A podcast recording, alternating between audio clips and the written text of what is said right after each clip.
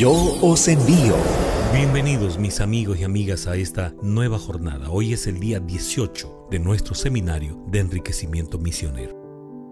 Juan el Bautista, el mayor de los enviados, es el título para hoy. Mateo capítulo 11, verso 11 dice, De cierto os digo, entre los que nacen de mujer, no se ha levantado otro mayor que Juan el Bautista, pero el más pequeño en el reino de los cielos mayor es que él. La Biblia dice que Él fue elogiado por Cristo cuando dijo, de cierto os digo, que entre los que nacen de mujer no se ha levantado otro mayor que Juan el Bautista, pero el más pequeño en el reino de los cielos mayor es que Él. Para Jesús, Él era el mayor de todos los grandes personajes que ya vimos. Es por eso que no podíamos ver solo un día en el ministerio de Juan el Bautista. Esta vez vamos a analizar a la luz de Juan 3, 22 al 30 para responder a la pregunta, ¿por qué fue elogiado por Jesús? En primer lugar, porque Juan fue un siervo. En su corto ministerio nos dejó lecciones grandes sobre su liderazgo siervo. En primer lugar, nunca olvidó quién lo llamó, verso 27. La peor tragedia de un misionero es olvidar quién lo llevó y cómo lo hizo. ¿De dónde te sacó Dios? Juan sabía que era un siervo. En segundo lugar, nunca olvidó para qué fue llamado. Verso 28. No le importó perder su fama, su reputación. Él no era Cristo, él era el que preparaba el camino de Cristo. No sería la estrella, sería el telonero. En tercer lugar, nunca sintió celos del avance de la obra, verso 29.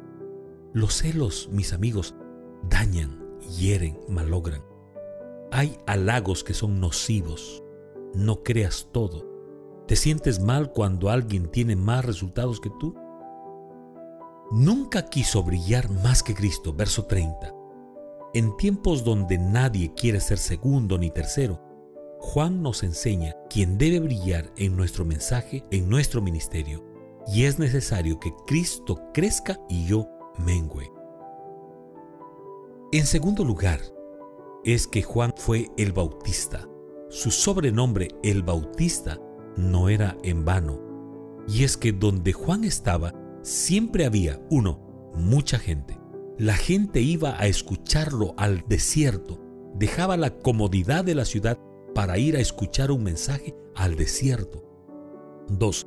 Había mucha agua. Donde Juan predicaba siempre estaba rodeado de mucha agua para bautizar.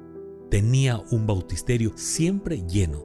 En tercer lugar, tenía muchos bautismos. Juan tenía la meta clara, bautizar para salvar.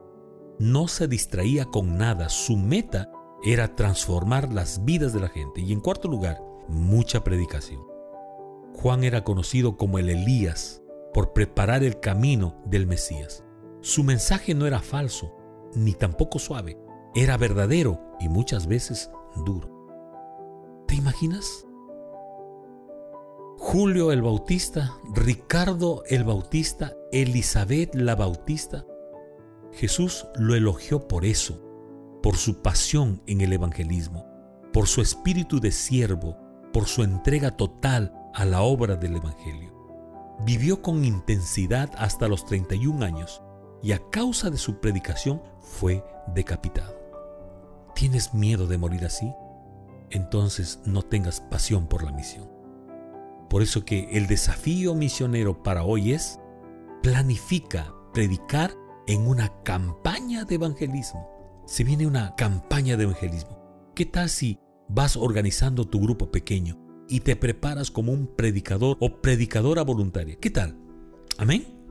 ¿Te animas? Entonces escribe esta promesa en una carta para Jesús. Recuerda, yo os envío, llamados para cumplir la misión. Que Dios te bendiga. Un fuerte abrazo. Yo os envío.